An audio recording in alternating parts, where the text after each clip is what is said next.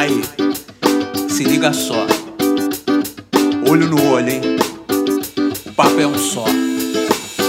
Papo reto! Agora vou te mandar uma letra, vê se fica esperto. Eu não quero saber de mimimi, blá blá blá, que depois não sei o que. Eu quero ver olho no olho, fala aí direto. Papo reto! Caminhando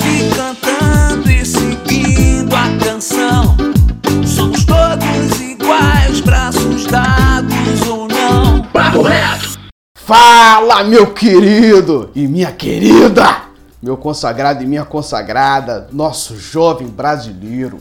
Hoje não tem dois papos, hoje não tem papo torto, hoje tem papo reto.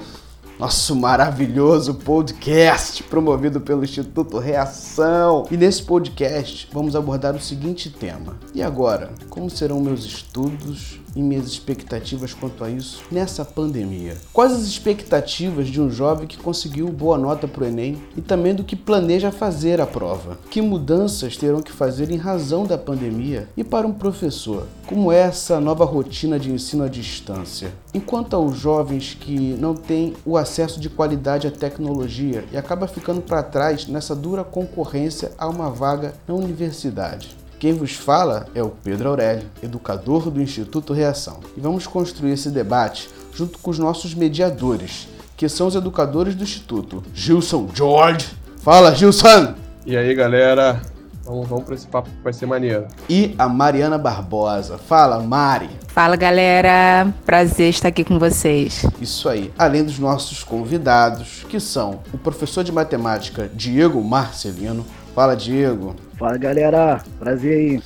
E as alunas da OB5, a Luana Santana. Oi, Luana. Oi, pessoal, tô muito feliz por ser convidado desse papo reto.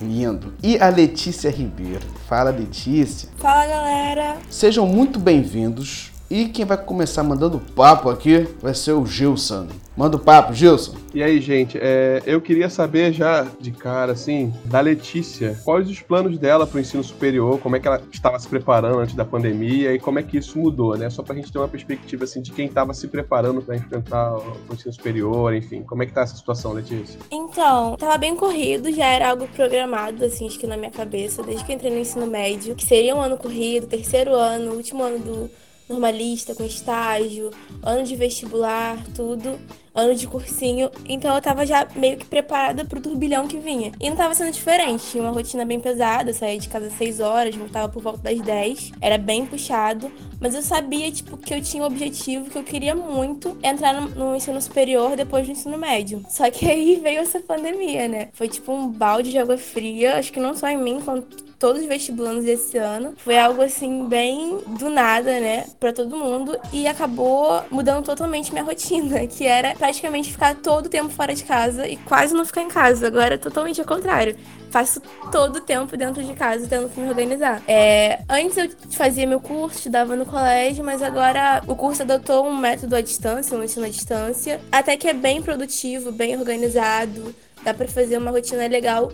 E o colégio também aderiu, porém não foi uma proposta assim muito bem articulada e, não foi muito bem aceita pelos alunos. Então a gente ainda tá vendo como que vai se situar com relação a esse ensino à distância, com relação ao colégio no ensino público. Lu, Luana, eu pude acompanhar um pouco com você essa tua trajetória, né? Tanto no ensino médio como nessa busca por um lugar no ensino superior. E aí a gente queria ouvir um pouquinho de você, né? Um pouquinho dessa tua, da tua história, das suas expectativas com o ensino superior, como é que foi essa trajetória para uma vaga e como é que você se sente, né, agora diante da pandemia e com essa possibilidade do adiamento do acesso. Então, a minha trajetória foi essa. Eu sempre estudei desde pequena em escola pública e quando eu reparei que meus colegas estavam mudando de escola, indo para uma escola melhor e eu percebi que estava no não estava é, evoluindo, eu meio que fiquei, caramba, a realidade está batendo na minha porta e o que, que eu faço? Então, eu nunca pensei que eu ia chegar numa universidade tão rápido como eu cheguei.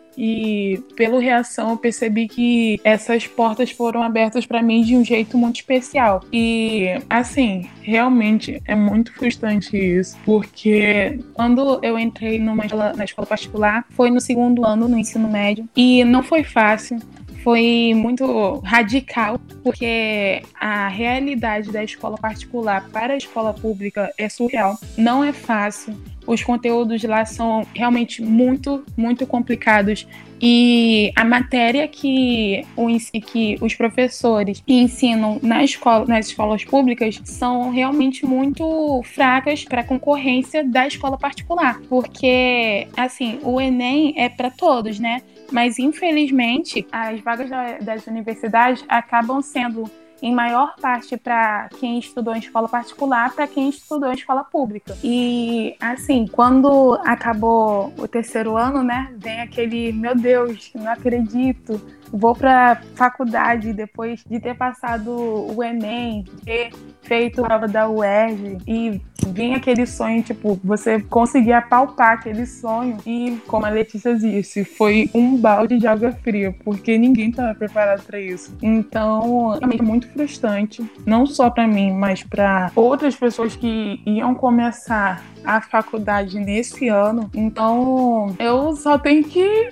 que, que a gente agora esperar, né? É, Diego, então, eu queria saber aí, na sua visão do professor, como é que tá a rotina do ensino à distância, né? O que, que você anda fazendo, como é que você anda. Uh, como é que você anda trabalhando, né? E, e o que, que você acha, como é que você vê esse resultado entre os jovens de hoje? Então, primeiro a gente tem que conversar sobre o que, que é o EAD, né? Que é o ensino à distância, né? Porque entre os professores há um consenso de que isso não é ensino à distância que está fazendo, é uma gambiarra passando conteúdo pro aluno e ele que se vire lá se ele conseguir pegar, né? Então tem uma analogia que diz o seguinte, que por haver um hábito impróprio e infeliz de pessoas coçarem o ouvido com uma caneta, o meio passou a tratar a caneta como cotonete. Então é o seguinte, a caneta essa função de limpar ouvido. O EAD também não tem a função de substituir no presencial. Ele é para ser complementar ao ensino presencial. Ir aonde o ensino presencial não vai. Mas nós vemos uma pandemia, não tem jeito. Então, de um dia para o outro, de uma discussão sobre EAD no Brasil todo, a gente tem que trocar e agora todo mundo virou EAD. Então, na real, não tinha como isso dar certo, né? E a minha rotina de trabalho, cara, ela tem sido muito, muito, muito estressante. Porque de um dia pro outro, todo professor YouTube, vídeo de vídeo, sabe? Então, essa contração aí, educação, sempre andaram juntos, né? E o professor sabe disso melhor do que ninguém, mas a gente se adapta. A gente se adapta. Infelizmente, essa adaptação é a custo da saúde mental do professor, né, cara? Isso é que é preocupante. Que eu tenho amigos que estão que passam o dia inteiro planejando gravando do seu próprio ar e chega de noite e o vídeo tem 20 minutos. Que é melhor para um, né? Mas a gente simplesmente não ainda não domina aquela tecnologia, né? Mas a gente, professor é esse mesmo, a gente acredita sempre no aluno. Né? E os resultados, cara, os resultados, ao meu ver, né, na minha opinião, são péssimos no contexto maré que eu vivo, são péssimos. A gente não consegue chegar ao aluno e é mediano na escola particular, que eu trabalho. Porque eles têm um sistema que tem aulas online do próprio portal, que segue o livro deles e os acessam. E mesmo assim, mesmo assim, os resultados não são bons. O engajamento dos alunos não, não tá sendo legal e consegue ter esse feedback com o portal. Então, mesmo com a estrutura, tá difícil. Aí a gente traz para o contexto maré, é ainda mais difícil. E isso vai se refletir diretamente lá na frente, né, Enem? Lê, é, lá no começo, quando você se apresentou, você falou é, você está tentando seguir uma rotina de estudos e aí você falou do teu curso e da tua escola né?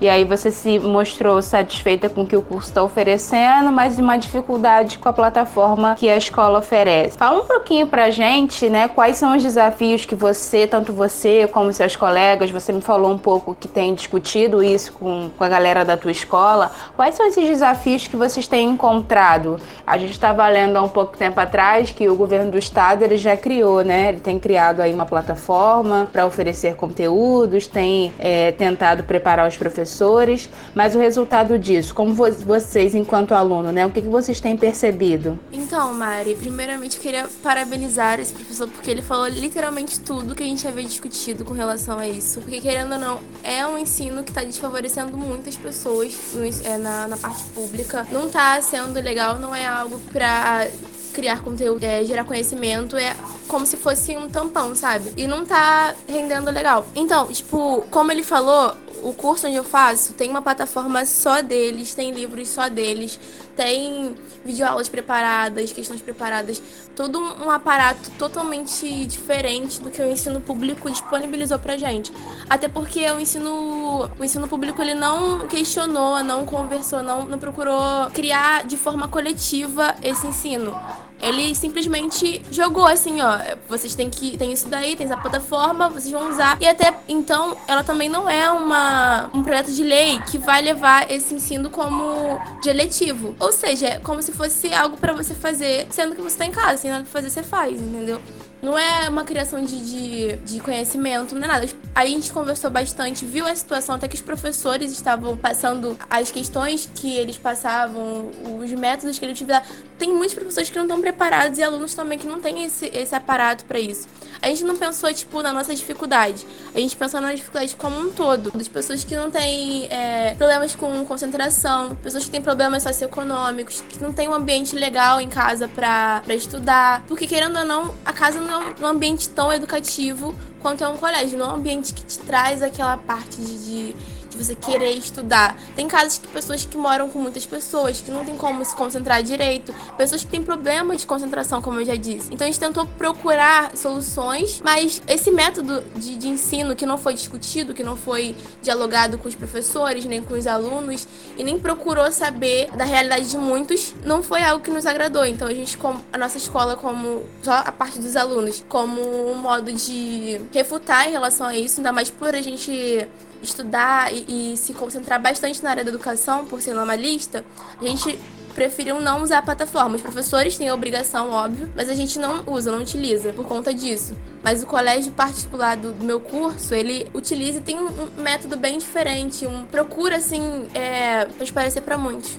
Então, é basicamente isso. Eu amei o posicionamento que o professor ele deu, assim, o Diogo. E eu concordo super. E a gente está procurando criar métodos para que esse ensino seja algo mais democrático e justo, mas esse método que foi imposto pelo governo não é. Então, essa educação pública à distância não, para mim não é uma educação assim muito que se leva em consideração, mas é basicamente isso. É, então, é, Diego, eu queria saber, você falou muito da. Né, só, só contextualizando, se é morador da maré, né? Que a gente. Não lembro se a gente falou isso na, na abertura. É, e professor em colégio particular. Sendo morador da maré, você tem acesso à realidade de jovens que não têm acesso facilitado a essas tecnologias para estudar. E, e aí eu queria saber que você falasse mais uma vez, reafirmasse, assim, é a questão da desigualdade na busca por uma vaga para a universidade, que é a gente, a desigualdade está colocada. Eu acho que você consegue enxergar os dois mundos, assim, trabalhando numa escola particular e sendo morador da maré. E aí eu queria que você, depois de falar dessa desigualdade, tentasse pensar em alguma, alguma forma de atenuar esse problema. Tá, então, é, essa diferença, eu acho, se dá principalmente pelo acesso à internet, mas não é aquela internet de usar, de usar o Facebook, não. É, por exemplo, é ter um Wi-Fi que não compartilhe com muita gente, para tu poder assistir um vídeo com tranquilidade. Isso faz uma diferença. É como a aluna falou, ter um espaço para vocês ter o privilégio, por exemplo, de ter um computador só para você, entendeu? É, não ter aquela música tocando alta no fundo, na rua, quem sabe que, que atrapalha muito o estudo da concentração, como ela falou. E não é má vontade das pessoas da sua casa, por exemplo. É uma questão de sobrevivência, de vivência ali que o que quer realmente estudar, ele precisa espaço escola. É isso que ele mais pede com essa pandemia. Esse espaço que ele tem ali para ele ficar, ele, uma cadeira, uma mesa, é surtante e faz muito mais falta por aluno da periferia do que o aluno que não é da periferia. Entendeu? Então esse impacto, assim, é o que mais vai diferenciar lá na frente. E ele tem que ter o acesso não só à internet, mas sim um computador ali para ele poder se fixar ali. E como solução é a diminuir, eu sou meio que viário assim. Eu acho que a solução não, não, não pode ser outra além de você ceder um espaço com computador e com internet. Se não for assim, se não começar desse jeito assim, não tem jeito. Então, não é para ceder um computador por casa, dá? Não, isso aí seria muito tópico. Mas, por exemplo, se você tem uma ONG, se você tem um curso para vestibular, você pode separar uma sala ali com cinco computadores, dar um espaçamento maior de cada um, botar o tutor ali, agendar para aquele aluno ir lá. Uma hora por dia, o aluno vai pensar, poxa, eles estão realmente preocupados Eu vou passar uma hora ali, depois eu vou ter um direcionamento para poder estudar em casa. Que o aluno sabe quando o professor, quando a instituição está preocupada com ele, entendeu? E ele pode sair dali com material para estudar em casa, voltar no outro dia, ajudar de novo. Eu acho que isso é isso para mim é o que eu chamo de não hipocrisia. É você reconhecer e dar um espaço para ele, que seja menos alunos. Cinco de manhã, cinco de tarde, cinco de noite. Aí no outro dia, outros cinco, entendeu? Já que a gente tem que se adaptar, vamos colocar eles com computador e com internet. Mas isso é meio, meio utópico, né? Para nossa realidade, o que eu vejo a gente tentando dialogar com as escolas, com os cursos e tentar fazer é fazer uma gambiarra bem feita. Como assim, gambiarra bem feita? É usar o que já tem da melhor maneira possível. Tipo assim, usar o Facebook, usar o Zap, não inventar, tipo, Classroom do Google, vamos usar o Zoom com os alunos, sendo dando mais um problema para eles, mais um obstáculo. Então é simples. E com o professor tem um contato com o aluno antes, um vínculo. Aí tu fala assim, ah, mas o professor tem um, não sabe fazer aula online. Beleza chama um professor específico de aula online e ele vai ajudar esse professor. Eu acho que o vínculo é muito importante. Se o aluno perder esse vínculo com aquele professor que ele tinha antes da pandemia, ele vai ficar ainda mais perdido. Então acho que a melhor gambiarra possível é fazer o simples, é usar Facebook, é usar o Zap, que as pessoas podem saber pelo próprio celular em casa com com 4G, por exemplo. Verdade, Diego. Inclusive manter o vínculo não só do professor com o aluno, mas também entre os colegas, né? Essas ferramentas que você falou, do Facebook, WhatsApp, por que não manter também o vínculo entre os próprios alunos para que eles também possam se ajudar, para que eles também possam discutir, enfim. É, Diego, você falou um pouco da realidade da maré. É, eu queria te perguntar o seguinte: como é que você vê, né, essa expectativa dos jovens hoje pra, para participar do Enem? O Enem está confirmado é como é que você vê essa expectativa dos jovens e como é que você acha que a pandemia vai influenciar na desigualdade. Luana já colocou um pouquinho aqui no começo como ela vê isso, como ela vê a preparação que os alunos de escola pública recebem, né, para fazer o, o, vestibular, o Enem. E eu queria um pouco que você colocasse um pouco isso enquanto professor. É, eu vejo perdido tanto os alunos quanto os professores, sabe? No fundo, no fundo a gente tem a expectativa de que o Enem seja adiado, já que o ano letivo também será. Porém, isso só vai acontecer se for se acontecer por força da justiça, porque o governo não demonstra nenhum sinal de que adiará o Enem. Então, tanto que o discurso na escola particular é: o Enem não será adiado, estudem. Eles até trocaram o livro do primeiro e do segundo bimestre. Mas voltando para cá, a gente tem que fazer algo até novembro. Porque o Enem normalmente é em novembro. A gente não sabe nem quais aulas. E se voltar, sei lá, em julho e voltar em setembro, se continuar, eu, eu não, não vejo opções hoje da gente montar um cronograma para cada aluno estudar em casa, sendo que ele tem todas essas dificuldades de acesso à tecnologia, essa internet. Eu acho assim, é um momento para a gente pensar mesmo mas assim, agir agora é o chance de você errar é muito, é muito grande, é muito grande mesmo. Porque o aluno tem que ter um hábito de leitura, cara. E isso, como a aluna citou ali, tu tem que ter um espaço para isso, tem que ter um ambiente propício a você ter um ambiente de leitura. Quatro, cinco horas de prova. Se você não tiver o hábito de todo dia estar tá lendo alguma coisa, jornal, jornal, revista, site na internet, você vai estar tá cansado com uma hora de prova. Então essa falta de ambiente vai gravar muito, muito essa, com essa pandemia. Mas, claro, mas eu não quero que a exceção da, da favela entre na universidade. Que a universidade é pública, né? Para todo mundo. Meninas, e vocês, Letícia e Luana? É, Luana falou um pouco né, de como ela percebe essa desigualdade no acesso. Queria que ela falasse um pouco mais sobre essa, essa a trajetória né, e falasse sobre a aprovação que ela teve, é, quais são os desafios que ela enfrentou. E Letícia também, enquanto aluna de escola pública atualmente, é, como que ela percebe né, essa desigualdade dos alunos que ela convive, que ela tem antes pandemia, né? Porque isso não é uma coisa que aconteceu agora. É, já discutimos isso é, em algumas oportunidades em outros podcasts, mas eu acho que vocês poderiam falar um pouquinho também. Pode começar, Lu. Então, Mari, essa foi a minha realidade quando eu tinha comentado que no terceiro ano foi muito complicado pelo choque de realidade que a pessoa leva por estar em um mundo totalmente diferente, em que as pessoas estão na sua frente, você precisa correr contra o tempo. Porque enquanto no terceiro ano o pessoal da escola pública está estudando matéria nova, o pessoal da escola particular está revisando para o Enem. Então eu concordo totalmente com esse professor. A escola particular, para eles, o Enem é todo ano, é foco total.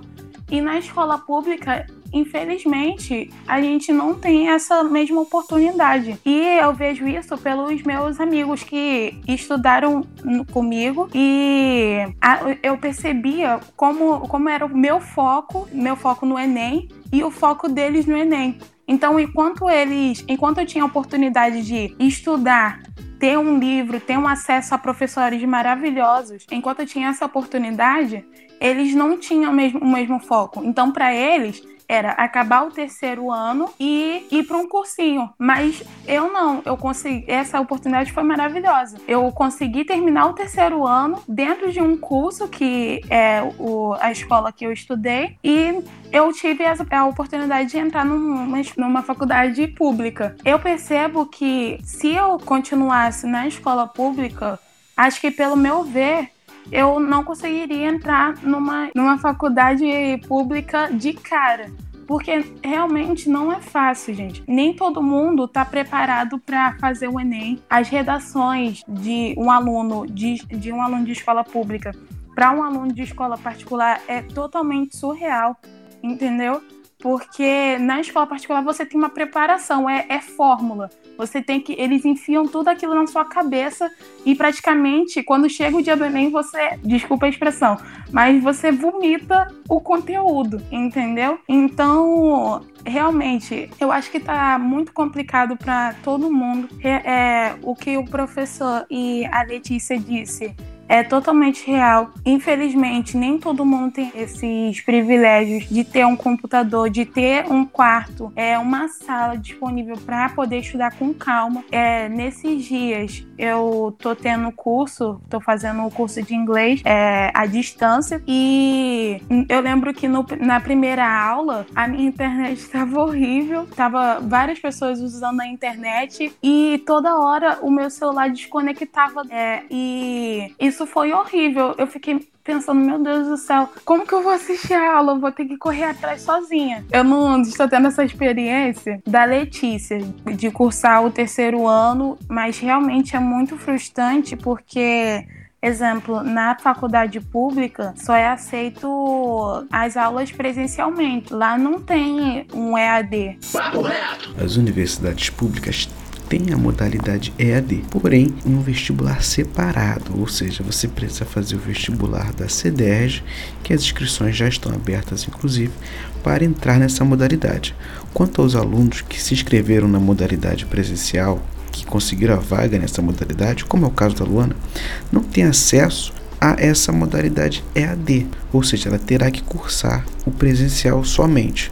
Em algumas ocasiões existem disciplinas em AD, mas isso não é na totalidade. Papo reto! Entendeu?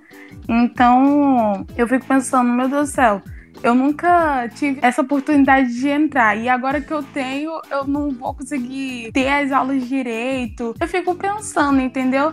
O que era para ter começado nesse ano vai ser adiado, entendeu? E realmente é muito triste isso, porque cada um tem suas lutas, né? E realmente a minha luta não foi fácil, foi muito complicado para mim para realizar esse sonho. Eu nunca pensei que eu ia conseguir, mas foi muita luta, foi muito choro, muita ansiedade, né? Mas agora que esse sonho chega, infelizmente nós não temos muito o que fazer. E para você, Lê, qual a sua visão sobre esse tema? Então, Mari, como estudante de escola pública e colega e amiga de estudantes de escola pública da capital e do interior da Baixada, porque tem uma diferença com relação a isso e eu acompanho, eu vejo que realmente o ensino público não disponibiliza a gente uma base tranquila para entrarmos no ensino superior. E com relação ainda mais ao interior, à Baixada, como eu tenho parentes e amigos lá, literalmente o ensino superior para eles não, não é visto como algo, tipo, como relevante. Para eles é sair do ensino médio e começar a trabalhar. Não é algo tipo assim, ah, vou fazer uma faculdade, vou fazer Enem. Eu conheço muitos que não, não pensavam nem em fazer Enem, não sabiam que era um vestibular da UERJ. Eu agradeço muito pelas informações que eu tenho disponibilizado, mesmo morando numa favela. Mas pra, eu moro na capital, eu tenho acesso a muitas informações que muitos colegas meus que moram na Baixada, no interior, não têm. E o ensino público, com relação ao particular, é extremamente surreal. A maldade que se tem com relação a provas, a tudo que acontece material é muito diferente. Assim que eu entrei no curso, eles já mostraram essa maldade pra gente. Deram parâmetros de tudo que, que as diferenças, os níveis.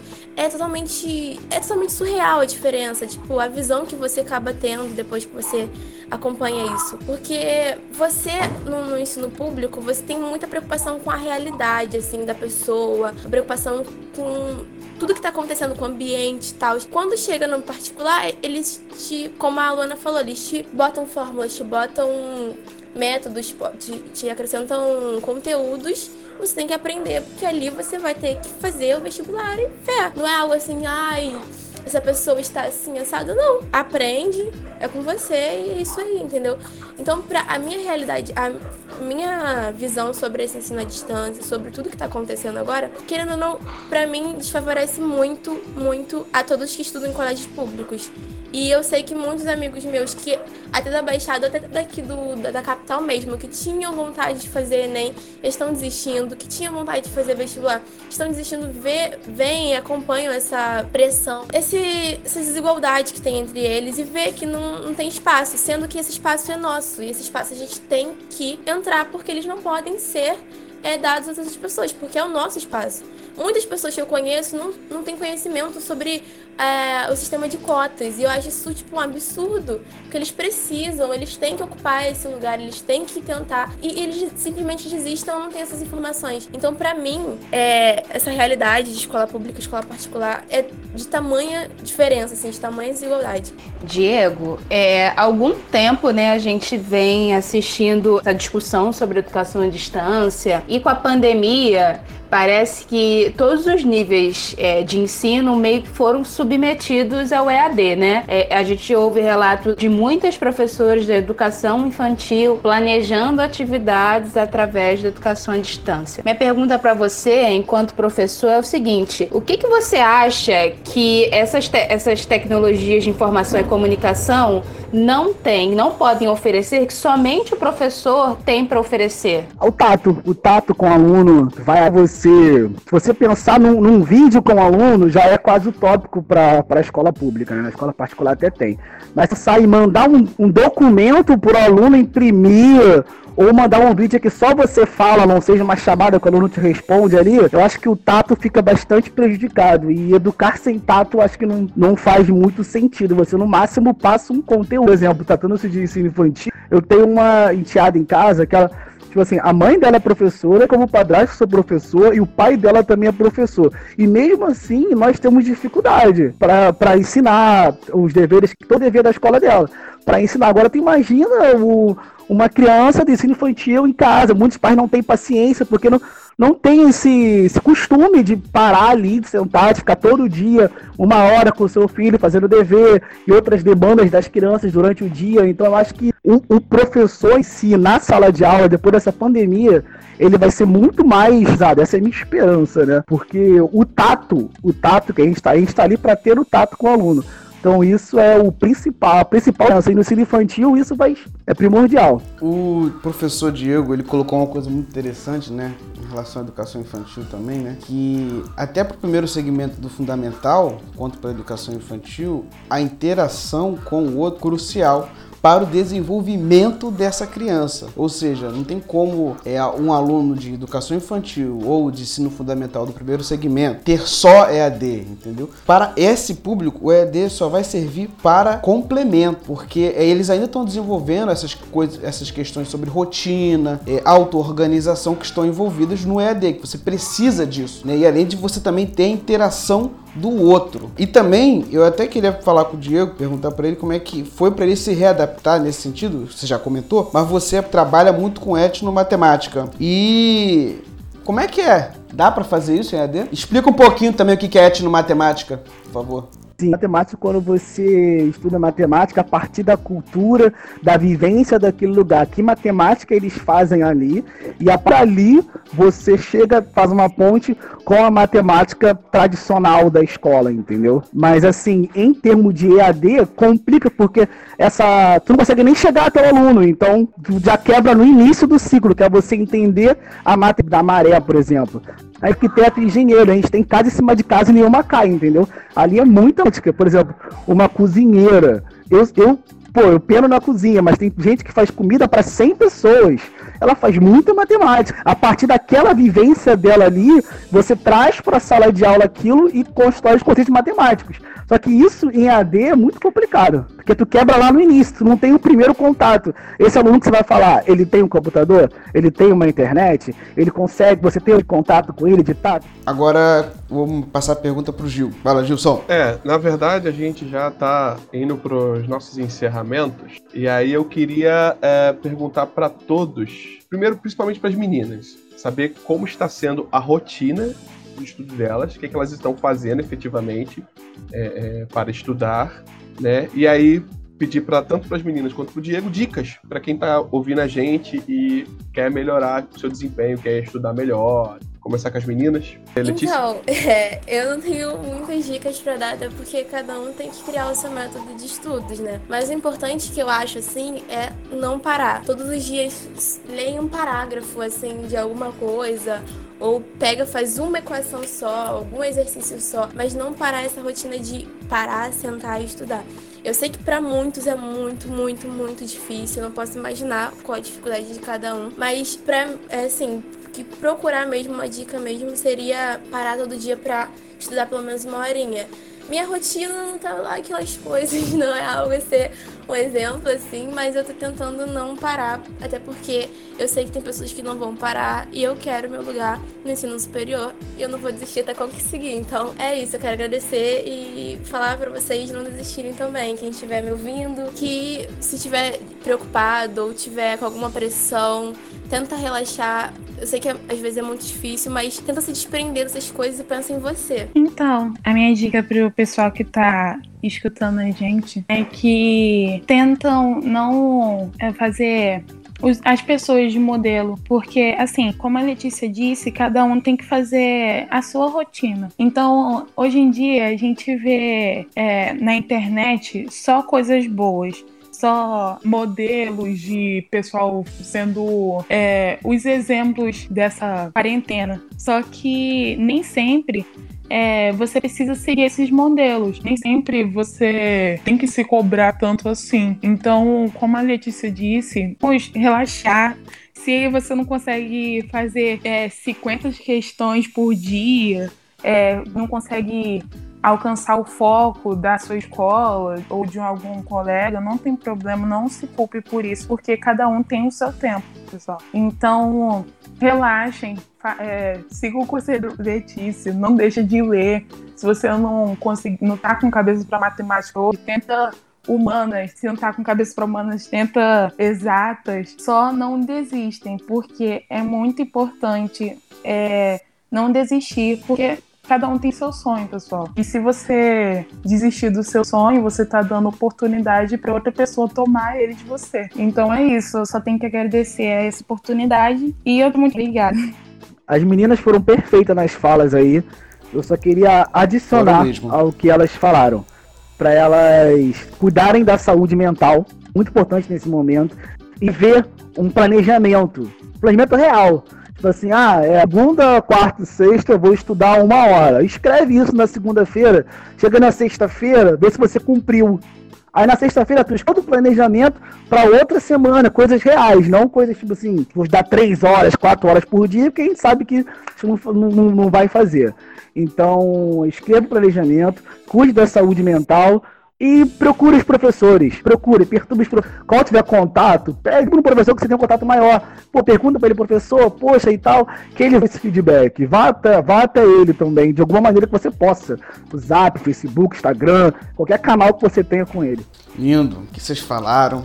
É, gostaria também muito de agradecer a vocês, agradecer o Diego, a Luana, e também a Letícia, tá? Por trazerem o ponto de vista de vocês, que é muito importante também para quem está ouvindo, e saber que a gente não é de ferro, né? Também não dá para a gente estudar dessa maneira não tão organizada assim, de, por causa da pandemia, né? Não podem obrigar ah, os estudantes a, a terem uma rotina, às vezes, que eles, além de não estarem adaptados, o próprio sistema de ensino também não está adaptado a esse, a esse método, até porque não estava assim antes, né? nunca foi assim, sempre foi presencial e ninguém esperava uma pandemia dessa. É, e dito isso, eu gostaria de agradecer também a Mariana Barbosa e ao Gilson George né, pela participação, pela mediação fantástica de vocês. E assim nós finalizamos mais um papo reto nesse né, podcast maravilhoso, esse décimo episódio, gente, do Papo Reto. Caraca, a gente tá construindo história, irmão. E assim finalizamos, tá bom, gente? Valeu, tchau, obrigado.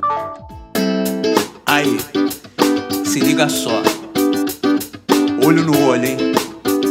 O papo é um só papo reto. Agora vou te mandar uma letra, vê se fique esperto. Eu não quero saber de mimimi, blá blá blá, que depois não sei o que. Eu quero ver olho no olho, fala aí direto. Papo reto. Sem essa de ficar me dando volta, confundindo, tá ligado? Já saquei, eu tô sentindo o pensamento, tá travado. Fala aí, mano, direto. Seu discurso sem ruído no trajeto.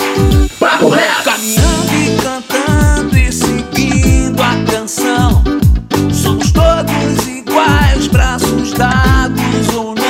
papo reto.